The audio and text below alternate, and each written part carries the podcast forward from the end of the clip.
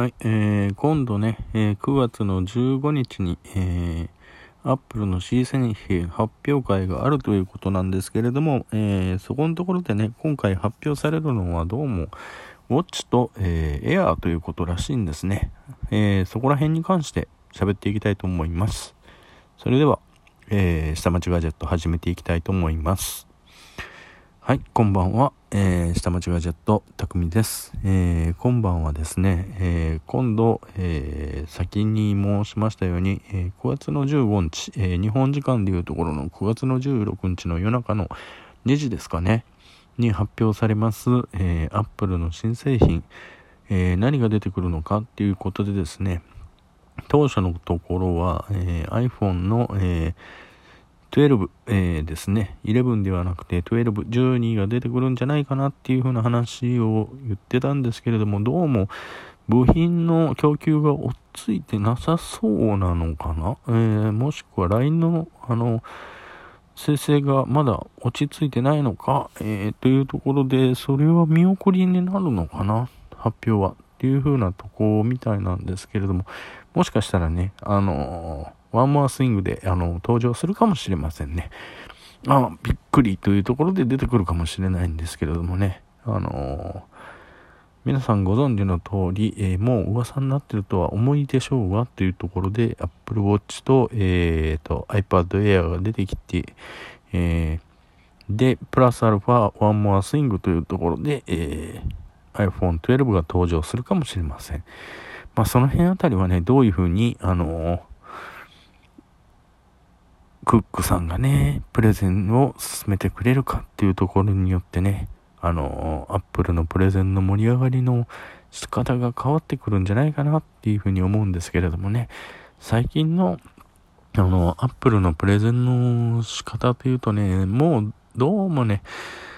飽きが出てきちゃってますね。うん。まあ、部品単位、えー、機能単位での、あの、細かなね、仕様の説明だけになっちゃってますんでね、あの、イノベーションに関しての説明っていう風なもののね、えー、こういう風なものを作りました。えー、電話を、あの、改革しますとか、うん、コンピューターってものを再定義しますとか、いう風な、あの、きなね、テーマを持って発表するっていうのはなくなってますからね。で、この辺りについて、うん、時計を再定義しますとかね。えー、っと、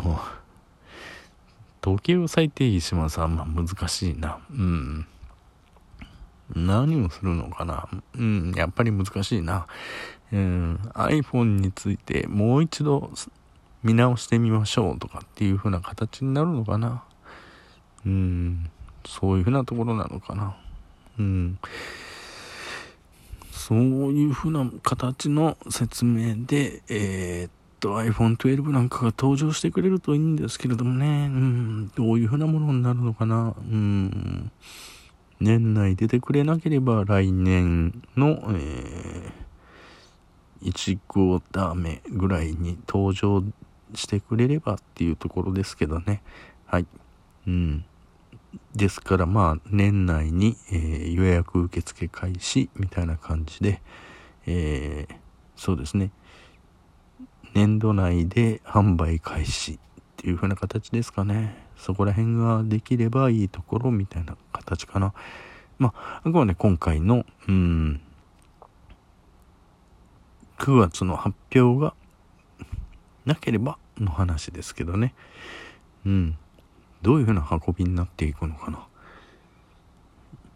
EGC のあの、認可も降りたってことなんで、アップルウォッチが、あのあれですよね、心、心電図として使えるんですよね。うん。だから、今度から、あの心拍数が異様です、異常ですってなったら、あの救急車呼んでくれるんですよね。うん。あの、今までだったらね、加速度センサーで大転倒したら、あの、なんか大きな転倒ありませんでしたかっていう風なのを言ってはくれましたけどね。うん。それ以外に、あの、心拍数が異常ですっていう風なんで、あの、言ってくれるようになりますからね。うん。それで心拍数がなんともなかったら、あの、Apple Watch の方が3、5回ぐらいなのかな。あの、大丈夫ですか？大丈夫ですか？大丈夫ですか？ってこう、やって応答がなければ、救急車とかエマージェンシーコールをかけてくれるみたいなのと、GPS 機能で、えー、現在地を通知してくれるっていうのがありますから、うん、そこら辺も充実してくるのかな。うん。そういうふうなのが出てくるのかな。私としてはね、うん、iPad Pro も欲しいんですけれどもね、えっ、ー、とね、iPad Pro はちょっとね、お値段高いんでね、えー、同じ、あの、角張ったデザインで、えー、エアーが出るんであれば、エアーでも申し分ないかなと思ってます。あれでね、こう、お絵かきできて、えー、なおかつね、あの、おし、お仕事の、あの、メモも取れてっていうのになればですね、ベストチョイスですね。うん。ということでですね、あの、ちょっとしたあの、お仕事のメモ書いてですね、うん。で、会議なんかもね、あのー、スカイプフォービジネスなんかも使えれば、あと、チームスなんかも使えて、うん。ワンノートで切り張りして、なんだマイクロソフト製品ばっかりじゃないかって言われるのかもしれないんですけれどもね、うん。うん、そういうふうなのが使えて、まあね、Excel と Word はね、まあそんなに使わないと思うんですよね。まあ、ビューワーとして見るかなっていうぐらいで、うん、実際見るとなったらね、あの、自宅のモニターにこうつないで、えー、キーボードはなんかリモート、Bluetooth のね、キーボードなんかでこうつないで見ますよ、みたいな感じになるのかなっていう風なイメージかな。そういう風なのができたらいいかなって思ってますね。だからあくまで普段は持ち歩くだけみたいな感じですかねうんだから iPhone のでかい版うんなんか連絡とかこのドキュメント見てくださいこのメール見てくださいって言われた時にスルッと見てえっ、ー、と私みたいにもうログアン入ってきてる人は iPhone で見るのが辛いってなった場合えっ、ー、と iPad Air だったら、あの、ずるって広げて、あ、これならなんとか文字見えるみたいな感じかな。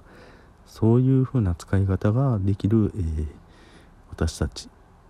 かな。ってところでですね、あとは、まあ、あの、ドキュメントに添削入れてくださいみたいな感じがあって、えっ、ー、と、一番欲しいのは Apple Pencil ですね。それが、あの、添削使えたりとか、えー、動画を、えー、こういうところで編集したりとかっていうことができたらいいなと。一番いいのはその動画編集とかね音声編集とかねこういう音声編集なんかがねできれば一番ベストかなと思ってます。はい長々と喋っちゃいましたけれどもえーと9月の15日、えー、深夜っていうところで、えー、多分、えーおじさんは寝ていると思いますんで、えー、16日の朝のニュースちょっと見てみようと思ってます。それでは今日はこの辺で。バイバイ。